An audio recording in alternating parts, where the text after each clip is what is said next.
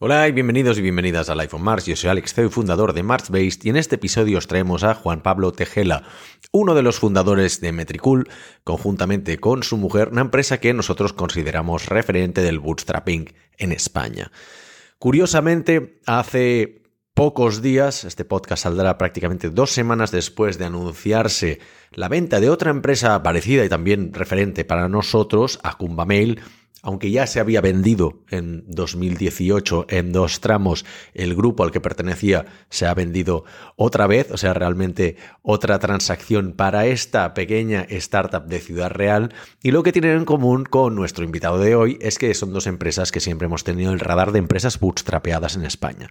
No obstante, Metricool hace un tiempo ya tomó algo de financiación dilutiva por lo que dejó el método bootstrapping, pero aún así todos estos años que han logrado levantar este negocio orientado para las agencias de eh, contenidos en, en redes sociales, ha sido para nosotros un gran referente y realmente se puede aprender mucho de esta entrevista. Hablamos de cómo afrontar las cosas desde el punto de vista de ser dos cofundadores técnicos, lo cual es bastante inusual, de hecho, de trabajar eh, conjuntamente con tu pareja, que es tu cofundadora en este caso cómo el hecho de ser fundadores técnicos también les ha ayudado a atraer talento de una manera distinta. Seguramente más fácil, por lo que decimos siempre de que muchos desarrolladores no se mueven por dinero, sino lo que quieren es aprender de gente técnica, trabajar para jefes que sean referentes para ellos o para ellas.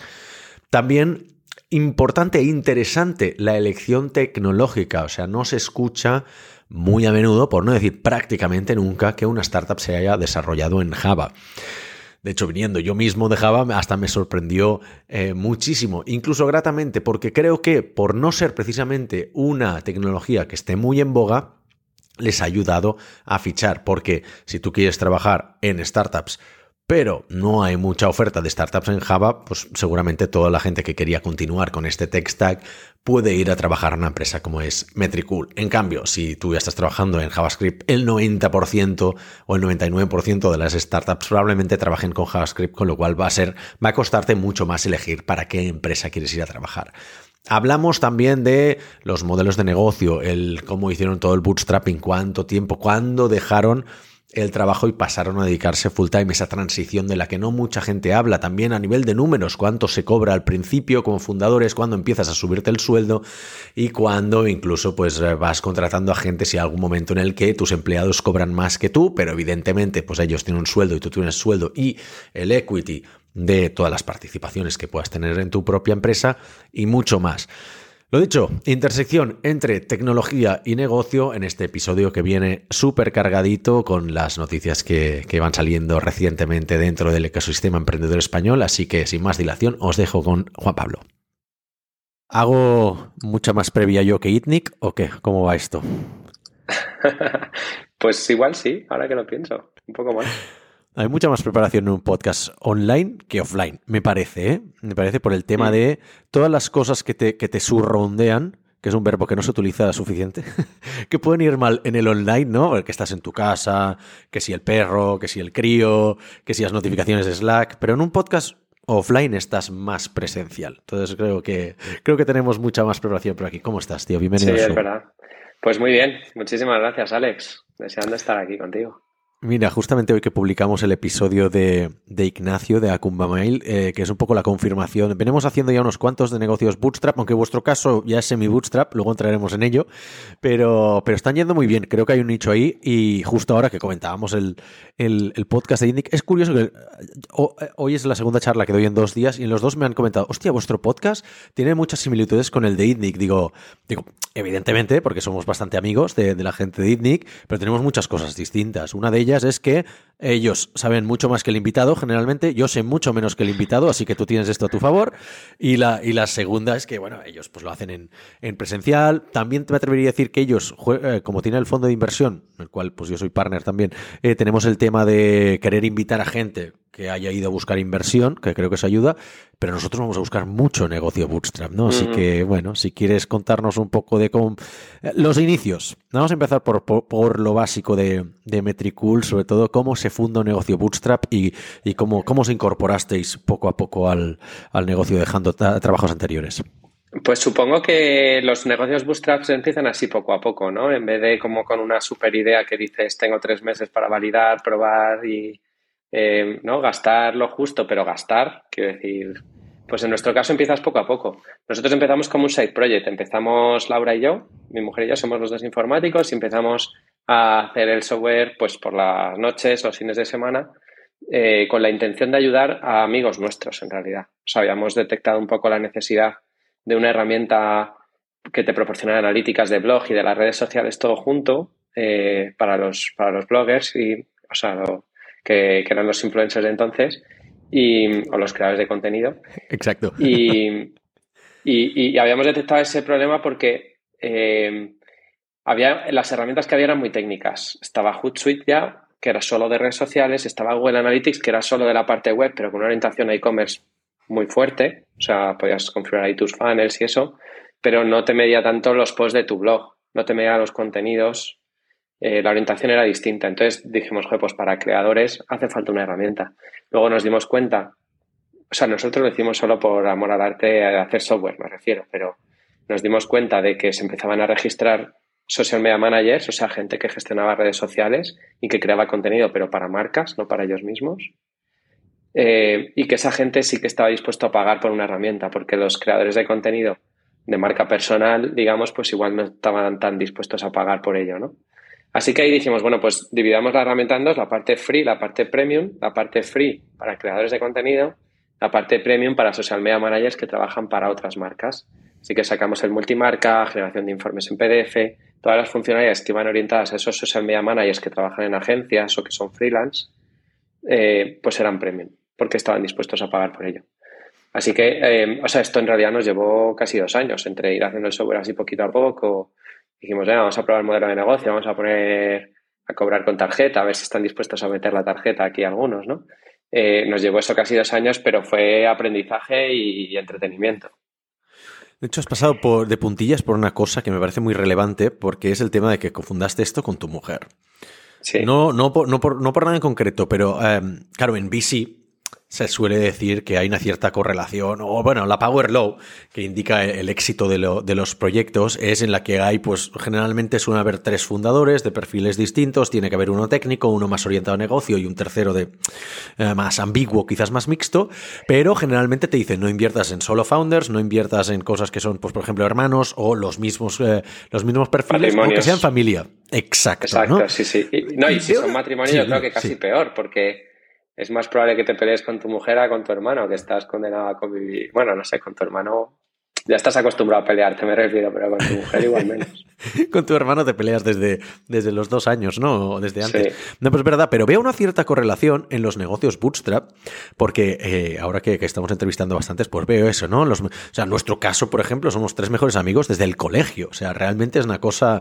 Y, somos el mismo perfil, con lo cual en el ABC del emprendimiento no nos habría, no nos habría invertido nadie. No, y aparte no venimos ni de business school ni tenemos eh, apellidos eh, conocidos, ¿no? En ese sentido creo que somos mm. cero invertibles. Pero no es el primer caso que escucho en el que ese negocios de familia, yo estoy viendo, viendo algunos bastante también para, para entrevistar podcast y, son eso, ¿eh? a veces son padre-hijo, son, son parejas, son primos, son, o lo mismo, lo que decía, muchos amigos, ¿no? En ese sentido, eh, ¿eso os condicionó? O sea, entiendo que no, porque no, igual no sabíais esto, ¿no? Pero decidisteis tirar por la parte bootstrap porque podíais pensar que esto era un obstáculo para inversión o todavía no sabíais que lo era? Bueno, yo creo que en realidad lo que te permite ser un negocio bootstrap es que puedas hacerlo tú mismo, eh, al menos inicialmente. O sea, entiendo que si vas a hacer una empresa de software, pues tienes que ser informático, tienes que saber hacer software, porque si tienes que contratar a alguien para que haga el software para tu negocio, pues ya vas a meterte en unos gastos más altos, ¿no? O sea, si tu empresa es de hacer zapatos, pues igual tienes que ser diseñador de moda eh, orientado, no sé, o si vas a hacer muebles, tienes que ser diseñador industrial. Eh, tiene que ser, digamos, tu profesión, ¿no? La parte de construir la empresa creo que es más fácil que llegue más tarde, pero lo que es el producto tienes que saber hacerlo. O, o, si sois varios socios, si son dos hermanos o un matrimonio, pues igual uno una cosa, otro otra, eso está bien.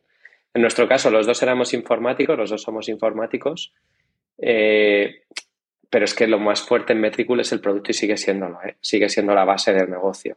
Mucho más que la parte financiera o, Lo más, lo más grande en Metricool es el producto y dentro del producto está el desarrollo y marketing, ¿vale? El, propio producto hace mucho marketing y apoyamos todo, casi todo el marketing que hacemos en el producto. Entonces, eh, al final ya te digo que en el centro está el producto.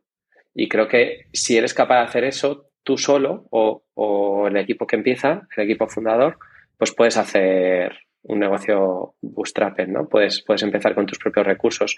Y luego nosotros empezamos así, eh, primero porque podíamos, como decía antes, y, luego, pues, oye, entré también en contacto con algunos inversores en un momento dado, no desde el principio, pero sí en un momento dado, y le veían muchos inconvenientes. Eh, cuando yo empecé a hablar de este tema con algún inversor, pues los SaaS no estaban de moda en el sector. Eh, ¿Qué año estamos hablando? 2015, pues estamos hablando 16. 15 16, eso es. En aquel momento los inversores invertían en e-commerce en España. Era, y copycats. Ah, y copycats, efectivamente. los copycats incluso de antes. Y los copycats de e-commerce. los copycats de e-commerce, sí, sí, sí. Eh, pero claro, es que los casos de éxito en aquel momento pues venían más, pues esto, los Privalia, bueno, incluso los copycats que hablábamos eran los de cupones, ¿no? Los grupons, todo eso. Correcto, sí, sí. Eh, o algo de e-learning, tal vez alguna plataforma de formación, algo así. Pero lo que es un SaaS le veían un riesgo enorme porque decían, bueno, el SaaS primero tienes que hacer una inversión grande en construir producto y, y es muy incierto que vayas a conseguir mercado hasta que terminas de hacer ese software, ¿no? O sea, versión inicial que digamos que ya tiene mercado. O sea que para ellos era, era arriesgado, creo. Claro, es que en España nunca ha habido, siempre lo digo, porque como, yo estoy acostumbrado a hacer B2B, y de hecho como es lo que desarrollamos, lo que, lo que hacemos, entendemos, y lo que invierto yo, entiendo que nunca ha habido cultura de vender a enterprise. Entonces, probablemente los, el, el B2B desde el punto de vista del inversor, que al final ha sido un banquero sofisticado en España, no, no tienen esa, o sea, piensan cómo se va a vender software de aquí a IBM o a Red Hat o a Cisco o a, qué sé, esas, las grandes corporaciones, sin entender que puedes hacer el B2B a pequeñas y medianas empresas, porque es verdad que tradicionalmente esas empresas nunca habían comprado software en masa, ¿no? Entonces, bueno, creo, quizás había una parte de, aprendizaje o de, inmadurez, si existe esa palabra en castellano. Pero es que justo en nuestro sector, justo en nuestro target, estaba más digitalizado que otros. Yo entiendo que vender a restaurantes en 2015, claro. Entonces, vender a restaurantes en 2015 era impensable. Bueno, el tenedor creo que empezó por ahí y, algo ya empezó a hacer, ¿no? Claro. Eh, pero claro, un sector muy poco digitalizado, me refiero en aquel momento. Pero justo el marketing digital, o sea, los social media managers, eh, joder, son digitales desde el principio, ¿sabes? Claro, pero, fíjate que empezaron a hacer esto cuando explosionaron las, las redes sociales, o sea, 2008, 2010. Entonces, que tampoco había pasado tanto tiempo, o sea, cinco años, dale cinco años de trayectoria que igual los inversores tampoco ni se habían dado cuenta, ¿no? Quizás es por eso, mm. pero... Es verdad que sería muy fácil vender este, a este, sector. Aún así, bueno, eh, también debo decir que espero que no fuerais muy duros el uno con el otro a nivel de PRs, ¿no? De, revisión de código y que eso eh, traspasara a la radio profesional y acabara en las discusiones. bueno, es, es, un, es un, un punto complicado, pero en aquel momento, pues yo, yo hacía más de back, ¿no? O sea, este podcast es un poco, podemos entrar así un poco técnico, ¿no? Sí, sí, sí, exacto. Todo lo técnico que quieras, ¿eh? O sea, es para asustar a la poca gente que nos escucha. Exacto. Pues eh, yo hacía un poco más de back y, mi mujer hacía más de, front, ¿no? Eh, ella siempre hacía más de diseño de interfaces y, incluso la, implementación. de todas formas, cuando ya decidimos que yo que no bueno que no lo podíamos compaginar con el trabajo cuando ya mm, había un volumen de trabajo muy grande, decidimos que yo dejaba mi trabajo y ella no dejó su trabajo, ¿vale? Ella siguió trabajando. Y ahí es cuando empezamos a construir equipo y precisamente los primeros informáticos que tardaron un año más en llegar eran más de front, ¿vale? Porque era la parte que yo no tenía y Laura pues no estaba jornada tan, tan completa, digamos. Entonces, eh, y ahora ya pues ni yo hago back, ¿sabes? Pero eh, digamos que hemos ido reemplazando nuestras funciones pues bueno, los primeros que entraron en el equipo eran de marketing, porque nosotros sabíamos menos de marketing, eh, y, los últimos los informáticos, pero ya hemos reemplazado un poco todas esas funciones con el equipo. Vale, eh, una cosa que me resultó curiosa cuando lo comentamos, ¿eh? que es el tema, ya que ya que has sacado colación el tema técnico, pues vamos, vamos a entrar de pleno en ello, porque no, no siempre tengo la suerte de poder hablar con fundadores técnicos y poder tocar un poco de, de tecnología en este sentido. Java en una startup. Correcto. O sea, o sea, ¿por qué? Y yo soy, yo vengo de Java, ¿eh? Mm, antes de Marsbase era, era el Java fanboy, pero, pero, hostia, me choca muchísimo. Haciendo prospección de mercado, no se me ocurren startups, evidentemente, que, hmm. que utilicen Java. Startups de hoy en día, claro. Mm. De hoy en día. Sí, o sea, claro, claro. Eh, a ver, nosotros empezamos con el software en 2014-2015 y, y, yo venía de, antes de empezar Metricool yo tenía ya 12 o 14 años de experiencia programando para otras empresas. Y yo había hecho C, C++ al principio y luego ya Java. Eh, porque siempre había trabajado en empresas grandes o en empresas que hacían software para corporates. Entonces es, es, un lenguaje muy extendido en ese entorno, ¿vale? Y era mi lenguaje, digamos, eh, más nativo, ¿no? Mi, mi, idioma materno, ¿no? Casi, en, en la informática. Entonces, eh, joder, pues era una buena elección, pero además sabíamos que nuestro software, que el software de Metricool, tenía que ser muy escalable a nivel de, de back y en ese sentido mucho más parecido al software corporativo que al software eh, de las startups. Normalmente las startups tienen una idea de negocio bastante grande y una capa tecnológica igual un poco más pequeña, ¿no? O sea, que, la tecnología no es el core del, negocio. Estoy pensando, por ejemplo, en un marketplace, donde lo complicado es generar la demanda y la oferta. Pero luego lo que es el software, pues no. Sin embargo, Metricool es un SaaS, claro, un e-commerce. Metricool es un SaaS de datos. Es un SaaS de, gran volumen de datos. Es un SaaS de analítica, ¿vale? Con lo cual eh, íbamos a tener unas necesidades tecnológicas un poco superiores. Y también te digo que en 2014, no sé si te acuerdas, los frameworks JavaScript que, que hoy en día eh, dominan tanto en back como en front, pues empezaban, pero había como un popurrí y no sabías muy bien si aquello iba a terminar bien o mal, ¿sabes? Si iba a haber un líderes o no. Entonces, eh, bueno, yo recuerdo en que más en 2016 o así ya Angular y esto, sí. pero, pero la verdad que no era muy habitual. Y hoy en día, por ejemplo, toda la parte front de Metricool está hecha en Vue, ¿no? O sea, ya toda la parte front que eh, al principio no empezó siendo Vue, ya lo hemos pasado a, a Vue. O sea que claramente es un poco... Eh, nosotros hacemos mucha apología de no hay un lenguaje de programación mejor que otro, pero cuesta, cuesta entenderlo porque al final nosotros siempre hemos sido los grandes valedores de Ruby, pero con los años hemos adoptado otros lenguajes, ¿no? Eh, por ejemplo, Node en el backend, ahora estamos explorando Python, pero, pero es verdad que... Eh, todo el mundo nos viene y nos dice, eso es curioso cuando nos vienen clientes, como agencia que somos, y nos dicen, no, quiero que esto se haga en tal. Y digo, ¿por qué? Es que me han dicho que, o he leído que, pero tú te has planteado si realmente es lo mejor para tu negocio.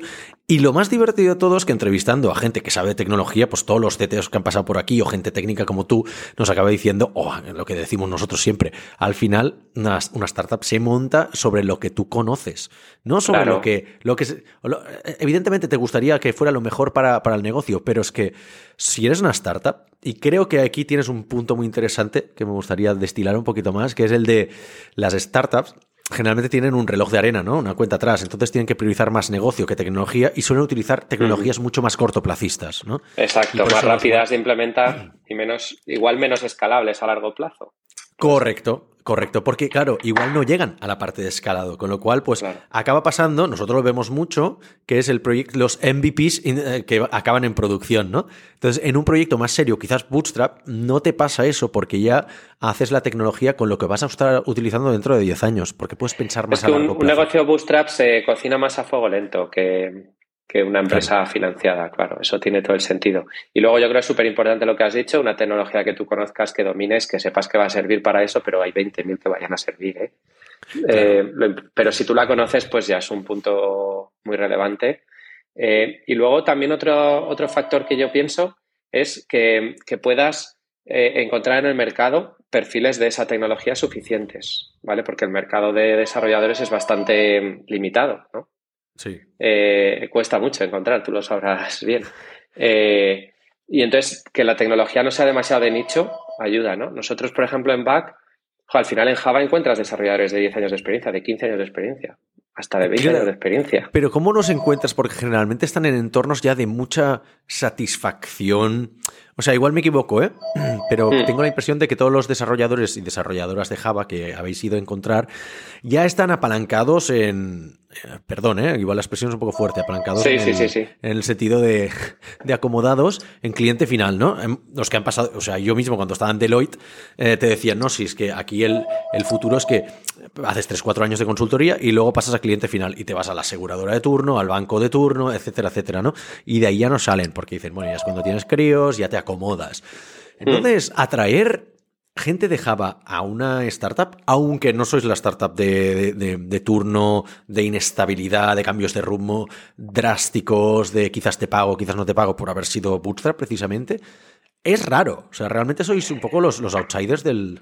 Bueno, yo creo que en esos, en esos primeros años creo que sí era muy difícil. De hecho, nuestro primer informático Java de back con experiencia, que es Carlos, eh, todavía no sé por qué se vino a Metricool en aquel momento, porque es lo que tú dices. Cuéntanos tenía un trabajo, Tenía un trabajo súper estable, tal, eh, y, llegó a Metricool, bueno, pues siendo el primer informático con experiencia, ¿no? Había un par más, pero con mucha menos experiencia y, bueno, pues, y además le pillaba fatal de casa, que teníamos oficina entonces.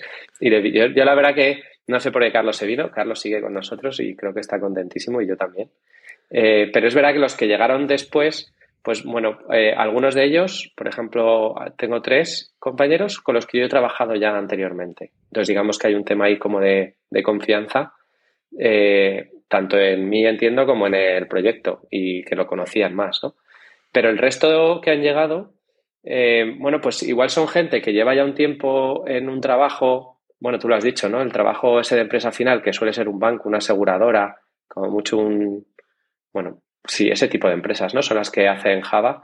Cuando llevas 3, 4 años, igual ya dices, no estoy aprendiendo más, ¿no? Si todavía tienes ese gusanillo de hacer cosas distintas, donde está la salsa es en una empresa como Metricool. Y no hay tantas para desarrolladores Java. Con lo cual, no sé, somos, en ese sentido, bueno, es una comparación horrible, ¿no? Pero la empresa un poco como Guay donde trabajar, que era tipo Carto, ¿no? Eh, pues, joder, si eres de Java, pues Metricool te da un poco eso, ¿no? un sitio más movido, ¿no? Que tú haces una funcionalidad hoy y lo que estás haciendo hoy se pone en producción tal vez mañana como tarde, ¿vale? Y, de repente entran 1.200 usuarios a usar la funcionalidad que hiciste ayer y si la hiciste mal, pues te tienes que poner a arreglarla en el momento. Eso no te pasa en un banco o en una aseguradora, ¿no? Esa adrenalina. No, cambia, cambias el, siempre lo digo, ¿eh? la gente que se las prometía muy felices en cliente final, o sea, cambias los clientes que tienes en una, en, agencia, en una consultora, por departamentos, que pasan a ser tus clientes y son igual de hijos de puta en ese sentido. Pero bueno, eh, una cosa, veo una, una, una, un paralelismo, ¿no? Nosotros cuando empezamos a fichar, eh, yo también me fui a buscar a, a los mejores que había conocido en mi anterior empresa. De hecho, uno de ellos todavía sigue aquí y lleva ocho años con nosotros, David, que es porque nosotros nos dimos cuenta que quizás por las tecnologías que tocábamos, ir a buscar en el mercado donde estas tecnologías Ruby, eh, en ese sentido, eh, costaba mucho y no íbamos a encontrar nada y pensamos que sería mejor pillar gente que era muy buena de nuestros anteriores curros y venían de Java principalmente y eh, em, entrenarla, ¿no? Porque son gente que igual llevan 10, 12, 15 años programando y vía Ruby lo pillaban enseguida. Entonces, en tres semanas, dos semanas estaban programando. Angular, que empezamos en 2014, Angular todavía era la versión 1. O sea, hicimos una apuesta muy fuerte por Angular, eh, pero, pero salió bien y, de hecho ahora ya es verdad que no tenemos ningún proyecto en Angular desde hace un par de años, pero porque pasamos prácticamente todo a React, pero fuimos bastante pioneros en eso, ¿no? Necesitábamos algo de front y Backbone ya, entonces ya estaba un poco de, de, capa caída. Pero dicho esto, una de las, una de las cosas que igual os, os ha pasado a vosotros, y coméntame a ver si es así, es que al ir a buscar esos perfiles que estaban más haciendo Java, generalmente Java estaba en un sector más tranquilo, más establecido, más anticuado, si tú quieres. Carca, sus condiciones, claro, sus condiciones. Carca, casposo, venga, digámoslo así. Pero, pero sus condiciones de trabajo seguían siendo las de las consultoras de siempre. O sea, sueldos bajos, ordenador miserable, horarios fijos, dress code incluso, ¿no? O sea, las dinámicas de la consultoría, management agresivo, caciquista, mm. del de toda la vida. Y, política en las empresas que al final no te permite hacer lo que te gusta, que es programar y, que se use el software que haces. Correcto, mucha, mucha, exacto, mucha política, mucho workflow y todo eso. Y en cambio, yo creo que muchos de los que fuimos a buscar al principio vinieron simplemente porque llegan aquí y dicen, hostia, vale, igual las tecnologías, pues igual son más o menos parecidas, aprendo Ruby, pero Angular ya conocía, eh, pero ya no, o sea, ahora tengo horario flexible, pues vacaciones ilimitadas, un sueldo mejor, un portátil de última generación, trabajo en remoto, management cerca del founder, gente técnica, ya no tengo al típico tío que viene con sus mm, certificaciones del PMP y todas estas mierdas corporativas. Y simplemente por eso ya era como el packaging que buscaban. Es decir, todo, todo este eh, prólogo para decir que los desarrolladores, amigos y amigas, no siempre se mueven por dinero, sino que a veces se mueven por otras cosas, como por ejemplo en el ambiente de trabajo. En esos niveles no. Y, claro, que te porque además eh, eh, ese tipo de informático tampoco está buscando trabajo de forma activa. Tienes que ir tú y decirle, oye, mira, mm, soy Juan Pablo, soy informático. Es que no tienen ni LinkedIn. Eh, ni GitHub, algunos. A veces es complicado llegar a ellos. Pero bueno, LinkedIn sí que suelen tener, lo que pasa es que lo tienen tan sin foto. de spam lo tienen sin foto. Sí, sí, sí, eso sí, eso sí. Y luego los mensajes reciben un montón de spam eh, de, recruiters, pero lo que que un mensaje tuyo es completamente distinto. Eh, si consiguen leerlo, que, no todos los leerán por el, tema de spam, pero si consiguen leerlo van a ver la diferencia claramente. ¿Cómo fuiste a fichar tú entonces? Aparte de los tres o cuatro que has comentado que eh, mm. fuisteis a hacer el cherry picking, ¿no? A, a, picar a las anteriores empresas. No, antes de eso, antes de eso. ¿Cómo fichaste a esta gente de anteriores empresas. Es decir, yo busqué cómo se hace, porque claro, mis anteriores jefes, algunos de ellos, son mis amigos actuales y siempre me llevé muy bien y dije, oye, mira, mm, sé que esta persona está buscando trabajo, mm, me interesa, lo hemos hablado, quiere dejar el curro y le voy a hacer una oferta, ¿vale? O sea, me dijeron que es lo que hay que hacer, hablarlo, comentarlo, quedas bien, entonces está en sus manos de ver si le quieren hacer una contraoferta, si lo retienen o no, ¿no? Y alguna vez nos ha pasado que, pues una vez, me acuerdo que uno retuvieron con un año, luego acabó fichando, pero los otros vinieron enseguida, ¿no? ¿Cómo lo hiciste tú, ese, ese trato? la verdad es que a mí se me, alinearon, se me alinearon los planetas claramente, o sea que no sé si es un consejo extrapolable para los demás, pero yo trabajaba en una empresa que también era un SaaS, eh, hecho en Java. Eh, que eh, yo estuve trabajando ahí ocho años o así. Y, yo soy amigo del, dueño de aquella, de aquella empresa. Pero él vendió la empresa un año después de que yo me fuera. Un año y medio, así después de que yo me fuera, a un fondo americano que empezó a tratar distinto, digamos, por ser un poco educado, a tratar distinto a los empleados, ¿no? Ellos estaban muy a gusto previamente y yo no se me hubiera ocurrido la verdad, pero eh, eh, bueno, pues empezaron a estar más maltratados los, empleados. Eh, Jesús, que era el dueño de, la otra empresa, empezó también a, desvincularse cada vez más y, yo le dije, mira Jesús, esta gente no está contenta, se van a buscar otro trabajo y me gustaría que valoraran la opción de trabajar en Metrícula antes de que eso pase, ¿no? Que no me lo encuentre cuando ya estén trabajando en otros sitios y tarde. Y, y, entonces pues le dije, mira, se lo voy a proponer a Marcos primero, luego a Guille y luego a Reggie fueron en tres momentos distintos, pero bueno, bastante seguidos, la verdad. Y, Jesús me dijo, pues sí, hazlo porque efectivamente esta gente se va a ir. Y, aún así luego, pues yo lo hablé con ellos, les dije, oye, ya lo he hablado con Jesús, me ha dicho esto, valóralo. Y algunos de ellos pues llevaron algunos meses hasta que dieron el paso y, otros un poco más rápido. Pero la verdad que ahí se me alinearon bastante los planetas porque eh, iban a dejar ese trabajo tarde o temprano timing, pero aún así también hay el mérito de haber conseguido tener esa buena relación con tu anterior empresa, porque si no, no habrías hecho esto. Y los que no venían de ahí, ¿dónde fuiste a buscar gente de Java? Pues el primero, este Carlos, eh, me ayudó David Bonilla, en, eh, que tiene una, tiene una agencia, una empresa de recruiting diferente de las demás. Y, entonces, pues. ¿Ya funcionaba en 2017? Ya, ya funcionaba. Igual sí. Eh, empezó, o sea, yo a Carlos creo que le contraté en el 18, ¿eh? o sea, ya ah, Más, más tarde. Eh, entonces, em, a mí me estaba costando un poco encontrar a gente, mm, pues porque Metricool era, bueno, pues un sitio un poco inestable, ¿no? En aquel momento. Teníamos nuestra oficina, el negocio iba bien, pero no da generaba demasiada confianza que fuéramos una empresa de 8 o 10, ¿no? Quiero decir, em, entonces, bueno, pues Manfred eh, consiguió encontrarme algunos de ellos.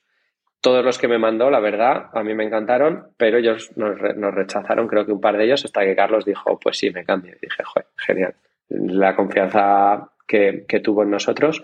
Y los demás, incluso los de front, Los he buscado directamente por LinkedIn hasta ahora. ¿Tú mismo, como CEO? Eh, yo, yo mismo, sí, de forma individual, pues buscando, buscando ese tipo de, perfiles. Eh, pues alguien de Java que esté en consultora para un cliente final, que lleve más de tres años, em, eh, pues mandándoles un mensaje. Al final, pues mando diez mensajes, me contestan cuatro y alguno de esos cuatro acaba entrando. Esto lo he hecho con la gente de front, con la gente de, de back y, luego últimamente pues ya tenemos una persona de recursos humanos que, por ejemplo, la última chica que entró, Sandra, pues la consiguió ella. Eh, y, luego ha entrado otra chica más, Laura, eh, que me viene a través de una relación de, oye, pues hay una chica que conozco y tal, y me llegó el currículum. Y, bueno, pues en su caso también la hemos esperado seis meses al final.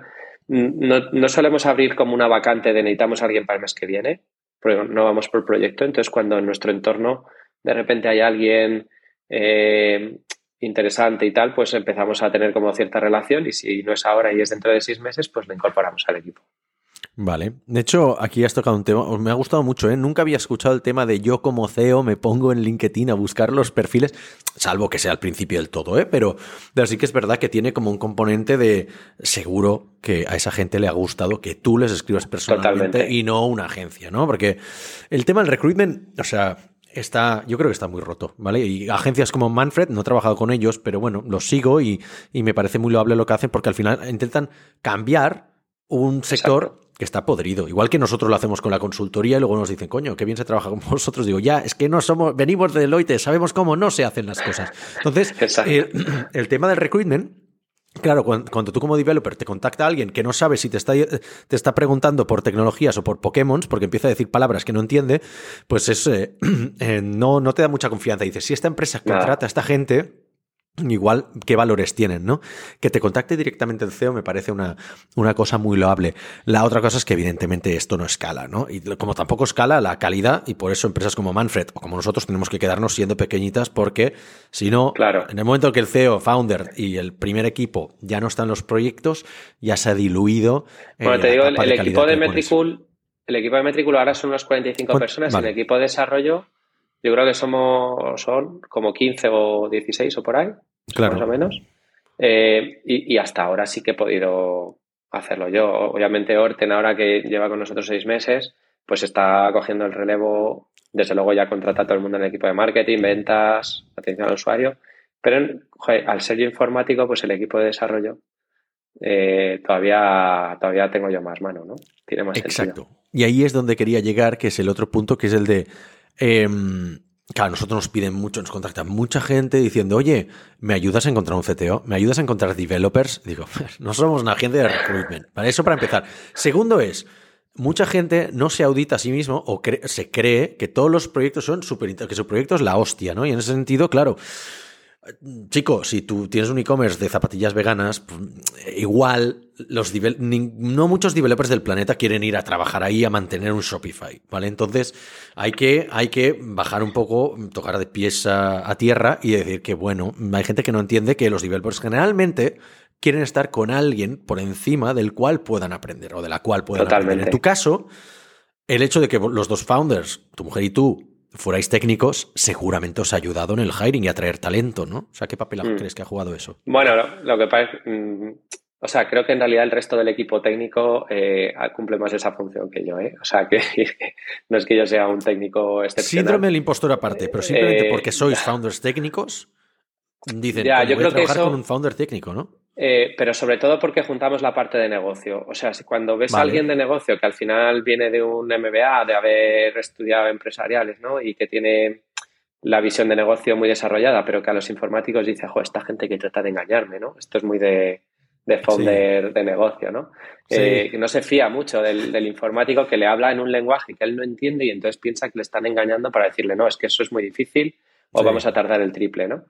Eh, en mi caso eh, es mucho más sencillo. O sea, es que ya eh, las necesidades de negocio ya las valoro conforme al esfuerzo que va a suponer y obviamente yo soy optimista que en, mis estimaciones y todo esto, pues porque soy al final emprendedor. pero, pero bueno, más o menos entiendo los problemas y puedo hablar con los desarrolladores. ¿no? Y yo creo que esto lo valoran mucho, que, que digamos que quien tira del carro, ¿no? pues también les entienda a ellos. Y no es tan habitual. No tanto por la parte técnica, que Carlos directamente me, superó, también hizo el esfuerzo de ajustarse a lo que había. Es que eh, Carlos ha hecho muchos esfuerzos, yo creo, en, en Metricool. Eh, perdón, en Metricool, porque eh, Marcos, Marcos sería el líder del equipo, eh, pero luego es que, por ejemplo, tenemos también en la parte front a, Guille, que es un tío que tiene 18 años de experiencia, y obviamente no en Vue, porque no existía, pero, pero claro, el resto, el resto del, del, equipo front, que son gente con mucha menos experiencia, pues se fija en Guille y dicen, joder, es que es alucinante trabajar con alguien así en el equipo. Vale, entonces yo creo que eso que has dicho es súper clave. Eso retiene muchísimo a la gente. El hecho de estar aprendiendo continuamente de gente top, ¿sabes?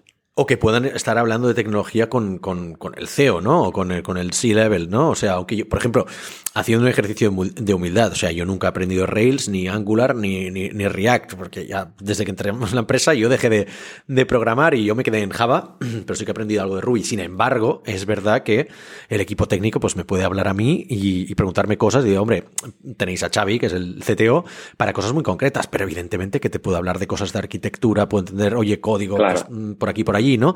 Y simplemente por eso dicen, ah, coño, ¿sabes? O sea, eh, sí. Claro, entiendes las complejidades.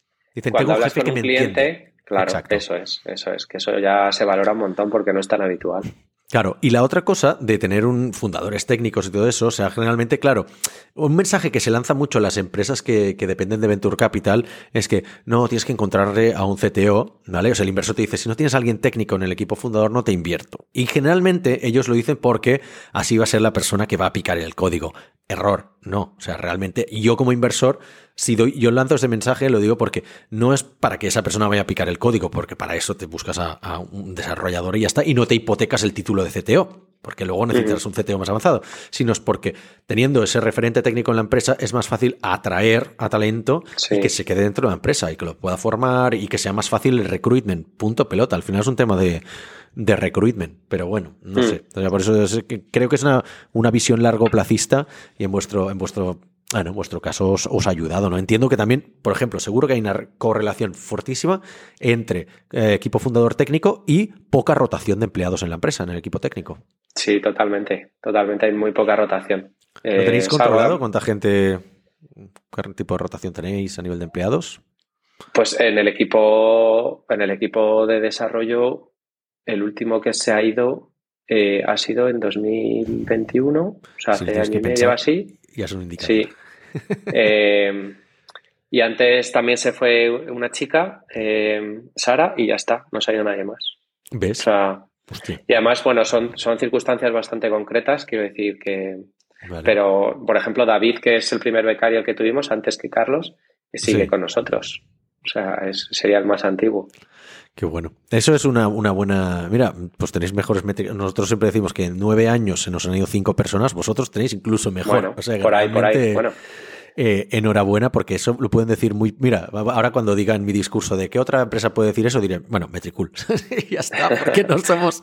No hay más empresas así. Otra cosa que quería comentar contigo, aparte del tema de, bootstrapping en los primeros años, es que si no recuerdo mal, me comentaste que vosotros empezasteis como empresa officeless, ¿no? Que no teníais empresa, con lo cual eso también. Ahí, no eh, teníais oficina. Empezamos con oficina, empezamos con la oficina, eh, pero solo hasta que fuimos como 8 así, porque luego 8 o 10, en la, sí, eh, ya había gente fuera, ¿eh? Había algunos miembros del equipo fuera. Y no era sencillo para ellos, para los que estaban fuera. O sea, el modelo híbrido, eh, yo le vi inconvenientes en su momento, pero por otro lado, yo tenía muchas carencias también como manager, sigo teniéndolas por supuesto, pero en aquel momento más. Y la oficina ayuda bastante pues teniendo a todo el mundo ahí, pues a los procesos, la comunicación es mucho más fácil. ¿Porque eran perfiles más o menos senior, quieres decir? ¿O generalmente se atribuye a que la seniority ayuda a poder trabajar más en remoto, ¿no? Total, totalmente, totalmente. Los, los, juniors lo tienen más complicado. Eh, y yo era junior como manager, entonces también yo estaba en ese saco. ¿Eras junior como eh, manager, pero aparte fichabais a junior? ¿Cuál era la política?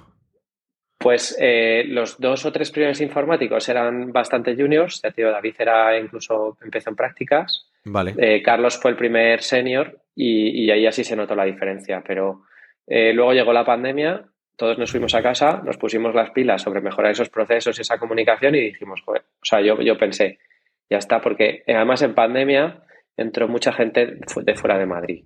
¿vale? Teníamos la oficina en Madrid, en Majadahonda, y, y entró mucha gente de fuera de Madrid y ya dije, es que no tiene sentido volver a una oficina. A los tres meses de pandemia mmm, quité la oficina. Eh, a los tres meses de empezar el confinamiento, más o menos en junio, quité la oficina porque dije, es que cuando queramos volver ya no va a ser lo mismo. Así que, eh, y desde entonces estamos en remoto, ya te digo, 45, ahora hay gente en otros países, en otras, en casi en muchas ciudades de España, o sea, ya en Madrid no, no, no hay tanta gente. Eh, pero sí que hay, seguimos teniendo una condición en el equipo de desarrollo y es que todos hablan español Vale. y todos están en la misma zona horaria. Vale, vale. Bueno, Tiene menos, sentido, dos ¿eh? menos dos canarios, pero bueno, solo una hora y se adaptan bastante bien. Están... Sí, hay el, el- el Eh, problema es el idioma con ellos, pero no es el- la diferencia. Correcto, sin embargo, por ejemplo, hay otros equipos en el equipo de atención al usuario que estén en distintas zonas horarias facilita los turnos. Claro, claro. Eh, y el equipo de marketing, pues eh, hablan distintos idiomas, ¿no? Porque Vale. hacen mucho contenido. Pero en el equipo de desarrollo creo que, y, y seguramente es una carencia, ¿no? Pero, o sea, son carencias de gestión de equipo, pero creo que todavía nos facilita que hablen todos español y que, y que estén en la misma zona horaria. Eso es curioso, ¿eh? Eh, seguramente, bueno, no sé, ¿no? Nosotros tenemos la política de que los fichajes que hacemos en plantilla tienen que estar como a tres horas de vuelo máximo y más o menos el mismo time zone. Por un tema operativo, nos vemos cada tres meses, entonces, claro, traer a Barcelona, pues, eh, Claro. a gente de Nueva Zelanda por un día y medio de trabajo, mm, no tiene sentido, ¿no? No. Entonces nos saldría muy, muy, muy, ya no caro, no es operativo para ellos, pero, pero, pero ya no te diría por temas culturales, sino por temas salariales, no sé, al final, pues nosotros no nos podemos permitir pagar sueldos suecos ni de Estados Unidos, Sí, pero igual, pero igual si mm, pakistaníes o indios. Sí, pero entonces ya ahí utilizamos el concepto del freelance, ¿no? O sea, si tú realmente quieres trabajar para Marsbase, tiene que haber el commitment de que tienes que estar en esta, en esta zona, ¿no? Claro. Más que nada por el tema, por el tema de viajes. Casi nunca vamos a cliente, pero alguna vez se tiene que hacer alguna reunión con cliente, pues una vez al año, por decir algo, ¿no? Pero más que nada los get-togethers, porque para tener este, esta Mm. cultura tan, tan bien em- empaquetada, digamos, y tan, tan sólida, creemos que es vital que vengas a cada, a cada compañía retreat, a cada, a cada, cada reunión que hacemos pues, de- del equipo, ¿no? Entonces, claro, un vuelo de Asturias-Barcelona pues es nada, de Francia-Barcelona no es nada, pues tenemos a alguien en Portugal, en Canarias, es la persona que más lejos tenemos ahora, pero bueno, habíamos tenido una persona en Bélgica, otra en Suecia en su momento, o UK, pero, pero es verdad que poco a poco los que eran como de un poquito más lejos se vinieron para aquí porque también dijeron, bueno, es que quiero estar más cerca del equipo. Les avisamos que no había oficina, ¿eh? que no nos iban a poder ver. Pero, pero bueno, ya no es un tema, no es tanto un tema cultural, sino que al final es una combinación de todo. ¿Vosotros habéis hecho realmente el cálculo para desmitificar eso de si te cuesta ser más una empresa sin oficina que con oficina? Porque a nosotros nos sale más caro estar en remoto que Sí. tener oficina. Sí, estoy Vale. de acuerdo. O sea, com- compramos mesas y sillas y además a medida Claro. de cada uno. Entonces, eh, solo ya No con tienes eso, descuento o sea, el, de- el- claro. el- el material eh, es súper personalizado para cada uno. Eh, La reutilización de equipos en la oficina era mucho más sencilla. eh, porque, bueno, alguien necesitaba un monitor más grande y entonces el otro pues se quedaba en la oficina para otra persona. Pero ahora que están en sus casas es muy difícil decirle, pues me lo envías y a ver a quién se lo envío yo, quién lo va a necesitar en sus casas. Todo eso es muy complicado. Siempre es más fácil comprar uno nuevo a la medida de cada uno. Es Entonces, que nos cae tantas veces esto de, ah, sois eh, sin oficina porque no queréis pagar, eh, o sea, para, para, para ahorrar No. los costes, digo, no sale más caro, te lo aseguro, pero bueno. Mm, Además, nosotros eh, supongo que teníamos suerte, pero estábamos en una oficina que nos salía tiradísima, porque nos costaba como unos 150 euros por persona, por puesto, el alquiler. Vale, Entonces, porque al final éramos 10 y nos costaba 1.500. Entonces, eh, es que ese dinero se te va enseguida en, en cosas en remoto. Y ya si encima haces lo que tú has comentado, de juntar a todo el mundo una vez de vez en cuando, has dicho una vez al trimestre, nosotros nos juntamos una vez al año, eh, pero eso es un coste muy elevado. Estamos a- o sea, eso, porque haces actividades, ¿no? Eh, bueno, no sé, nosotros como es solo una vez al año, claro. pues le- les llevamos a todos a un sitio con alojamiento, los desplazamientos, pero y también traes pues una llevamos un equipo de música por la noche, que tal, hombre, con lo cual al final acabas invirtiendo en esa en, en esa reunión eh, pues seis meses de alquiler, ¿sabes? Entre unas cosas y otras. Sí, de, hecho, mira, claro, nosotros hacemos el, viaje de empresa, que es mm, unos cinco días. De hecho, este año nos vamos a Formentera, pero el año pasado estuvimos en Asturias. O sea, tampoco vamos súper lejos. La mayoría de gente tiene críos, entonces es complicadillo. claro. Pero ya ahí, claro, para un viaje, pues a, todo pagado para 15 personas así, es que se te van como 15.000 pavos de, todo esto. Pero, claro, es que ¿qué te cuesta contratar a, un desarrollador eh, hoy en día con una agencia? Seguramente te va a costar 5.000 pavos entre el referral fee, mm. los bonus y todo esto. Digo, a mí me parece más que aceptable. Luego, pues los otros, las otras cosas que hacemos salen mucho más barato, pero al final es un día, un día de trabajo nada más, ¿no? Pero, pero bueno, sigue siendo más barato también que, pues probablemente los Ya no es tanto, la gente se piensa que los vuelos es lo más caro, o la, oficina, pero generalmente cuando tienes oficina lo que es más caro son los, los taxis. O sea, es una de esas cosas que la gente no tiene en cuenta, que los taxis, desplazamientos de, pues tienes que ir a cliente, no sé qué, o sea, yo que tengo que hacerlo, yo veo, yo tengo muchas reuniones por ser el CEO, pero me imagino que con que un desarrollador tuviera que ir dos veces a la semana a oficina del cliente, no sé qué, o sea, realmente aumentaría una barbaridad el tema, de, el tema de, los, de los gastos. Dicho esto, para manteneros al día en tema de salarios y todo esto, como empresa Bootstrap, igual os pasará, espero que no, pero nosotros no es que hayamos tenido excesivos problemas, pero cuesta encontrar el equilibrio de estar al nivel de mercado de salarios con, o sea, sin tener que afectar mucho a las cuentas de, de la empresa, ¿no? Porque dice, hostia, eh, los, los, salarios aumentan o han aumentado en los últimos años muchísimo, más que lo que nosotros hemos subido el precio o lo que los clientes están dispuestos a pagar por, por nosotros por hora. Entonces, claro, es un, es un reto importante porque, claro, la gente de VC dice, bueno, pues levanta una ronda más grande y durante dos años, pues tengo sueldos más elevados y a la que no vaya bien, pues los chuto a todos, un poco como están haciendo ahora todas las empresas, ¿no? Pero, ¿cuál es vuestra estrategia en ese sentido? Bueno, nosotros nos está costando. Bueno, sí que, sí que, eh, eh, sí que sufrimos un poco de esa competencia desleal, digamos. O sea, si hay una startup que levanta una ronda de 3 millones y tiene que ejecutar su, business plan en 18 meses, eh, para, o sea, esos 3 millones los tiene que invertir en 18 meses, tiene que contratar a todo el mundo en un mes. Y entonces están dispuestos a pagar los máximos salarios del mercado para llevarse a gente como loca. Eh, eh, pues claro, eso es como una competencia, digamos, desleal porque encima luego lo que tú dices al año se dan cuenta de que ese equipo estaba sobredimensionado o, o, eso, ese business plan que están haciendo pues no tiene los resultados y la gente pues se va a la calle o al menos parte de ella, toda la que luego el negocio real no pueda mantener porque la ronda se, se termina. Bueno, y que la en gente. Caso, Ay, perdona, que te he cortado. Que el, crecimiento ha sido mucho más progresivo, ha sido, es poquito a poco, ¿no? Vas aumentando el negocio y según aumenta el negocio vas contratando a alguien nuevo. Entonces, al principio sí que tuvimos más problemas para poder soportar los salarios de mercado. Eh, ahora ya no, porque Metricool ha ido creciendo mucho y ha ido creciendo más que la inflación de los salarios. Vale. Vale. Eh, pero por la escalabilidad del negocio. No, no porque nuestros clientes paguen más, que entiendo que en vuestro caso, para poder eh, pagar salarios más altos, los clientes tienen que pagar más dinero, porque al final facturáis las, las, horas.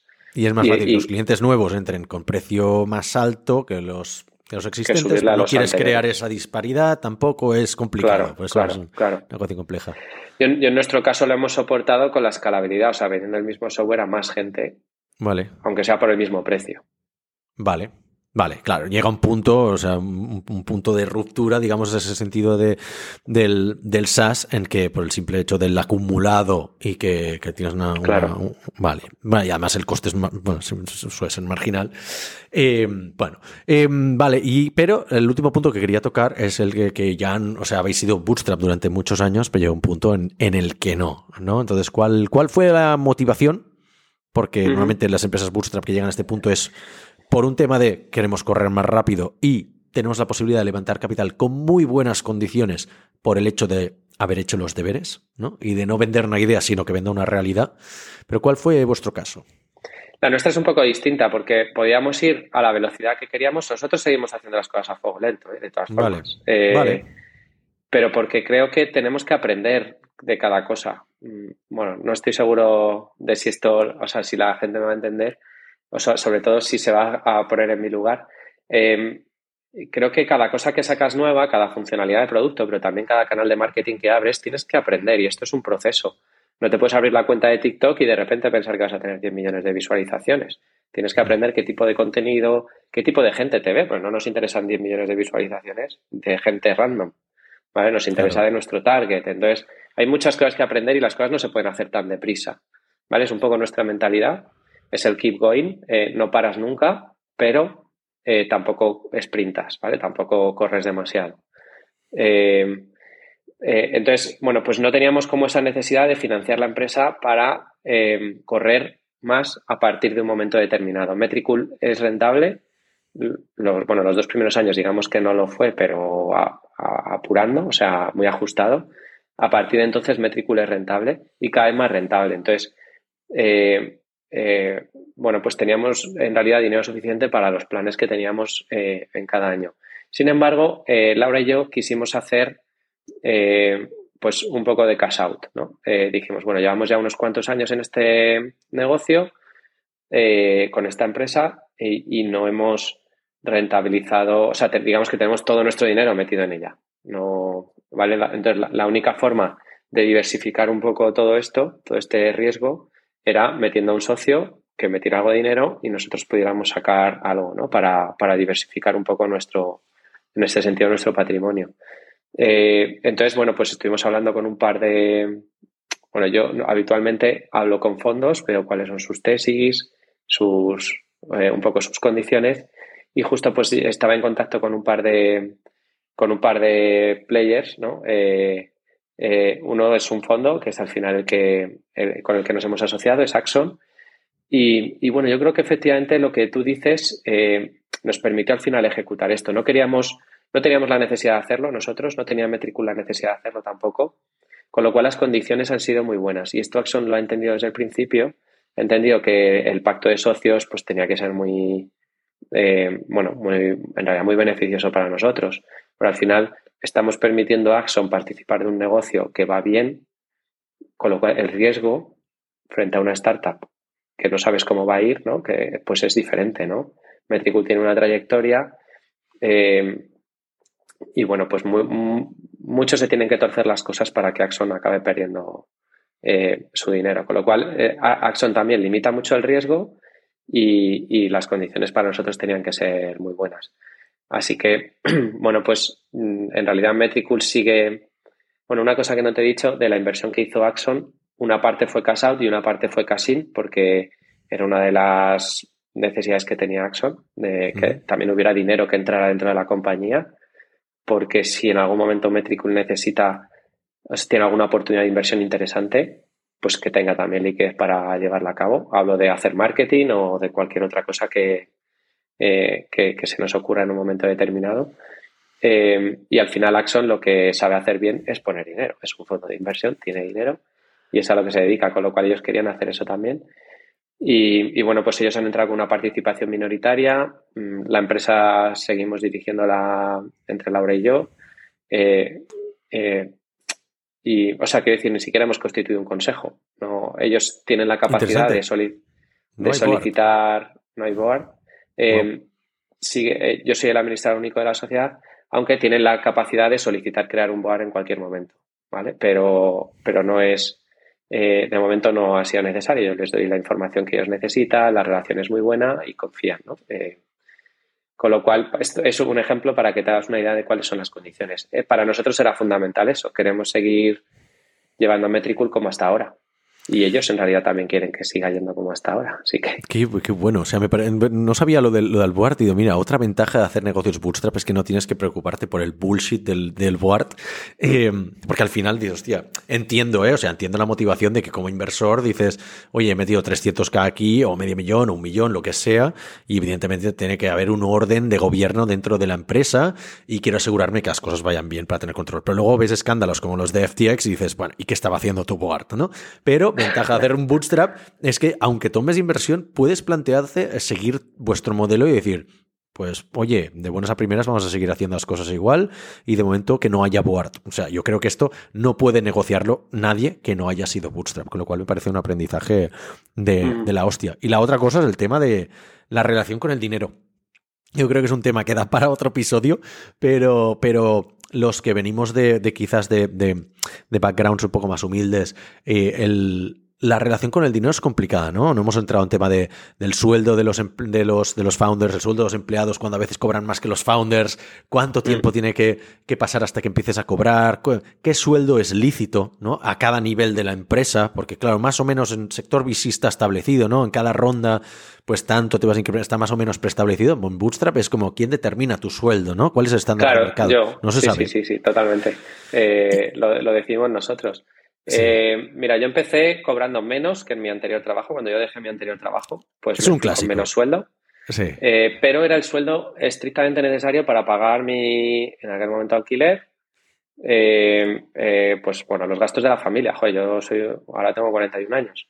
Tengo ya hija, tal, colegio, bueno, un montón de gastos. Y entonces eso teníamos que mantenerlo. Así que yo no dejé mi trabajo hasta que mm, pudiera obtener los ingresos eh, al, menos los mínimos, pero era menos que lo que yo cobraba. Y luego me fui subiendo el sueldo a medida que entraba alguien que cobraba más que yo. ¿Vale? O sea, esto que has dicho justo. Eh, o sea, nadie llegó a cobrar más que. O sea, ¿tú te equiparabas al sueldo más alto de la empresa? Sí, sí. Vale. Sí, en realidad sí. No estoy seguro de si en algún mes o algo así pudo alguien cobrar más que yo, pero. Un mes, unos meses es aceptable. Sí, básicamente ese era un poco el, el push, ¿no? De decir, joder, voy a buscar a alguien en mercado que, que, pues, que, va a cobrar más eh, y entonces era como, joder, pues en realidad si Metricool se lo puede permitir, también debería permitírselo en mi caso, ¿no? Eh, así que, bueno, pues esa ha sido un poco la decisión eh, hasta ya un momento dado, ¿no? Luego es verdad que, por ejemplo, con Axon el año pasado vieron el sueldo que cobraba, supongo que les pareció razonable porque no hicieron ninguna no, no, pusieron ninguna pega, pero por ejemplo no me subí el sueldo tampoco cuando llegó Axon y a partir de ahora tendríamos que, tendría que negociarlo con ellos, al menos tendría que informarles. Si, claro. Eh, eh, esto, esto es una de las cosas porque ahora, ahora sí tengo un contrato mercantil donde viene ya el salario puesto y supongo que hacer cualquier modificación ahí tendría que hablarlo con ellos. Vale. Pero vamos, yo estoy, yo estoy contento con mi salario y no voy a cambiar más. Bueno, porque en vuestro caso ya os habéis convertido en una empresa en que tú ya tienes sentido que tengas salario y eh, puedes maximizar el equity, porque ya teniendo inversión y en potencial, una potencial venta u otra mm, transacción de tipo, pues eso, inversión en equity, te aumenta el, valor de, tu patrimonio. Claro, el salario, efectivamente, el salario ya no es tan. O sea, ahora hay varias vías. Le has dado la vuelta. Claro, están los dividendos, está la venta de participaciones, como hicimos con Axon en el fondo.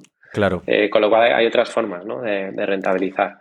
Pero bueno, el salario al final en el día a día es lo que es con lo que vives. Exacto, sí, pero eh, en el, en el otro, o quizá vosotros estáis en el punto medio, ¿no? Pues VC tienes que maximizar el, el, equity y no tanto el salario no es tan importante, pero evidentemente mm, tu vida es muy importante, tienes que poder mantener tu nivel de gastos y no comer ramen cada día. Y en el otro extremo estamos nosotros, que es, pues solo vivimos de salario, evidentemente dividendos, porque las acciones de Marsbase pues valen una mierda.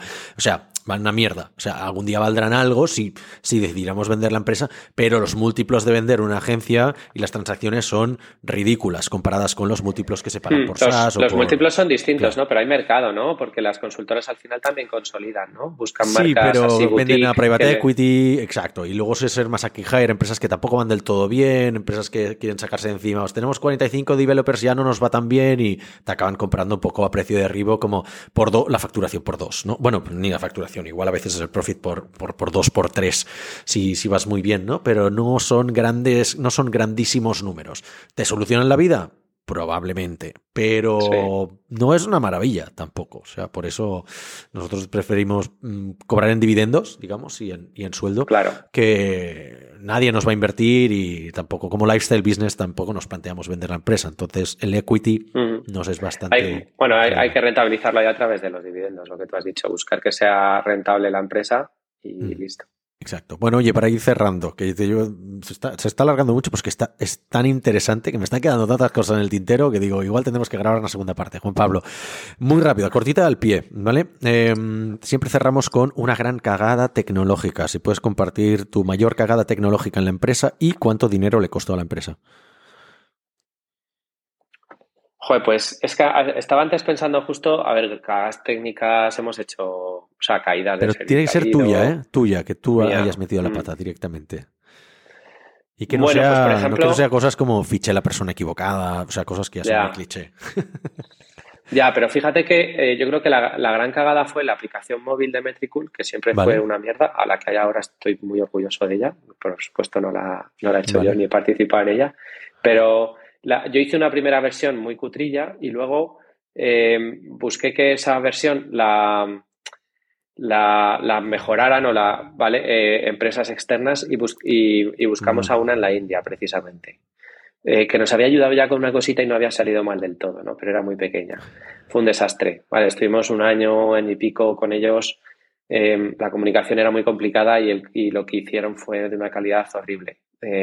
Funcionaba, pero como con palillos sujetado todo el rato, ¿vale? Era, era muy lamentable.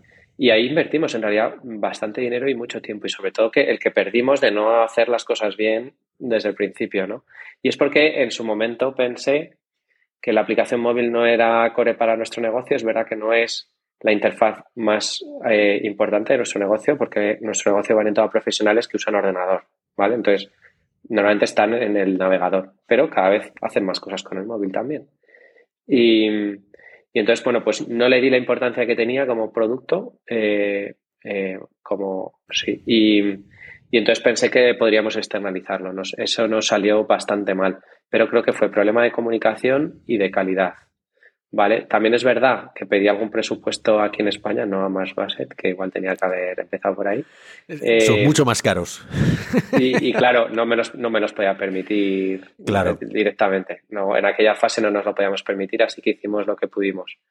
Pero, eh, y luego tuvimos que empezar el proyecto desde cero en, en Metricool. Eh, pues bueno, estuvimos yo creo que un año así hasta que tuvimos una primera versión. Wow. Bueno, entonces ya nos podemos imaginar más o menos el, orden de, magnitud. Pues oye, muchísimas gracias por compartir todo esto. Creo que ha quedado súper interesante. Eh, y cada vez me confirma más la teoría de que los negocios bootstrap bueno, tienen, tienen que ser la, alternativa a estos tiempos que, estamos viendo tan difíciles, donde levantar capital es tan complicado, donde ya no se invierte tanto en promesas, en growth y, escalabilidad, sino que, se, que necesitamos cosas más tangibles, ¿no? Juan Pablo, en un minuto, ¿qué podemos hacer para ayudaros o para ayudarte? O sea, ¿cómo podemos devolveros el favor? ¿Qué necesitáis? Eh, el Metricool. Eh, pues no sé, la verdad, estoy, estoy pensando. Joder, pues usar muchísimo, usar mucho Metricool. Es que a nosotros lo que nos gusta es que se utilice mucho el software. Entonces, eh, vosotros mismos, ¿no? Seguramente en, en Marbase usáis bastante Twitter, LinkedIn.